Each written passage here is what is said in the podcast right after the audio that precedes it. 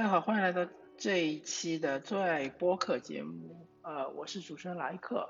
啊，我们这档节目将和大家聊一聊我本人相对来说比较推荐和比较喜欢的一些播客类的节目。那么我们这一期呢，和大家推荐的这个节目呢，呃，很难判断它算不算是播客节目。啊，而且这个节目呢，它比较特殊，因为它已经完结了。那么这个节目的名字就叫做《东吴相对论》，它还有一个名字叫《东吴同学会》。那么为什么有两个名字呢？啊，后面和大家啊详细的说明。那么首先，《东吴相对论》它这个节目呢是很早很早，从二零零八年十一月十一日就开始了它第一期节目，而且一开始它的播放平台是非常高大上的，是中央人民广播电台经济之声。然后它的名字就叫做中央人民广播电台经济之声动物相对论，啊，所以我确实记得我一最开始听动物相对论的时候是在广播电台听的，对吧？然后它的第一期名字叫 iPhone 与中国制造的新价值上，啊，啊，当时还是在聊 iPhone 的事情。我都不记得那时候是 iPhone 几了，有可能就是 iPhone 三 GS 吧。那时候 iPhone 好像在啊中国还不是那么的流行，但是大家都觉得 iPhone 是一个新鲜的东西的。那说到动物相对论，我们就要说这两位主持人，他这个节目他就是两位主持人，他们两个人对谈，没有任何的嘉宾，就对对于呃一些商业话题的一些对谈，对吧？他是非常的专注于商商业话题。呃，不会谈任何其他的呃领域。那么主持人一个是梁冬，一个是吴伯凡。梁就是呃衡量的量，冬就是冬天的冬。吴伯凡就是口天吴，伯父的伯，单人旁一个白，然后凡非凡的凡，凡人的凡。啊，这两位呃都是比较有名的大人物，大家有兴趣的话可以去百度一下。嗯。他们两位的风格就是聊这个商业话题的风格，其实啊比较幽默的，比较诙谐的，也是比较轻松的。呃，为什么我推荐大家去听这个节目呢？啊，是因为这个节目啊，当然它已经中，它已经完结了。这个节目你可以追溯到十几年前，那个时候你可以听一听当时我们国家的这个经济。呃，它的热点是什么，对吧？商业当时在讨论一些什么啊？再回头看一看，现在过了那么多年之后，我们又是在讨论些什么？我们又是啊新的热点又是什么？然后再可以可以反过来听一听当时他们的预测到底是对不对，对吧？如果是预测对的话，那么他们当时的依据是什么？如果预测错的话，那么为什么他们又会预测错呢？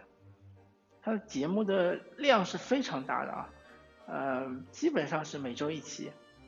然后，呃，东吴相对论它这个节目一直是到，呃，差不多二零一四年十月二十八日是呃终结的，那个时候是四百七十三期。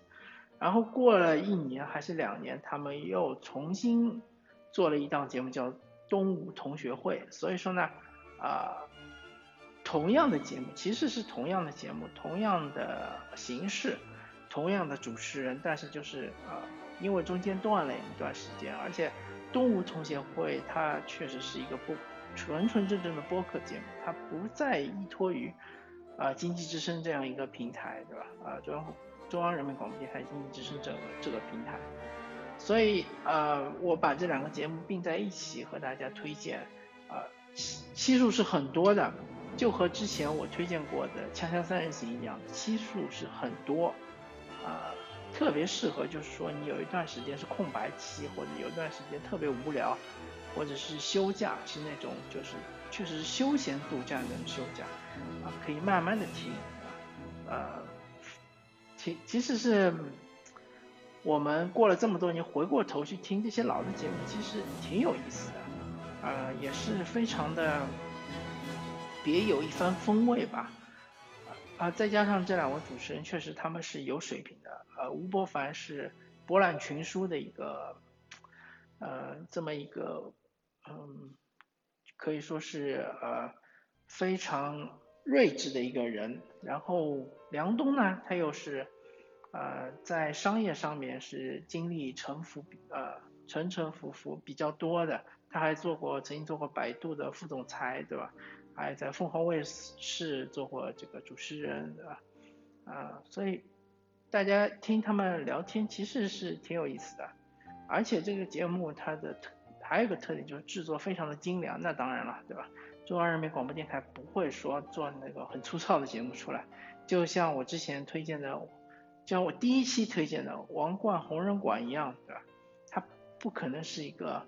制作非常粗糙的节目，它的声音啊调整啊，或它的内容的这种编排啊，还有它的准备啊啊，还有它的这个各种的修饰啊，声音的修饰啊，其实都做得非常的好，非常的精致，包括它后期的呃动物同学会也是一样，嗯，非常的值得我们学习吧，然后。确实是，如果大家对于商业感兴趣的话，嗯，这是我最最最最推荐的一个节目，对吧？比起那些市面上的一些关于什么创投啊，或者是之类的什么商业内幕啊这种节目，我觉得《动物相对论》和《动物同学会》是，呃，首先是他们的鼻祖，其次是做的更好的，呃，更有深度的，而且更深入浅出的，更能够。大家呃听起来更轻松的节目，好吧？呃，推荐大家去范有型播客去搜一下，或者是去呃其他的一些平台去搜一下。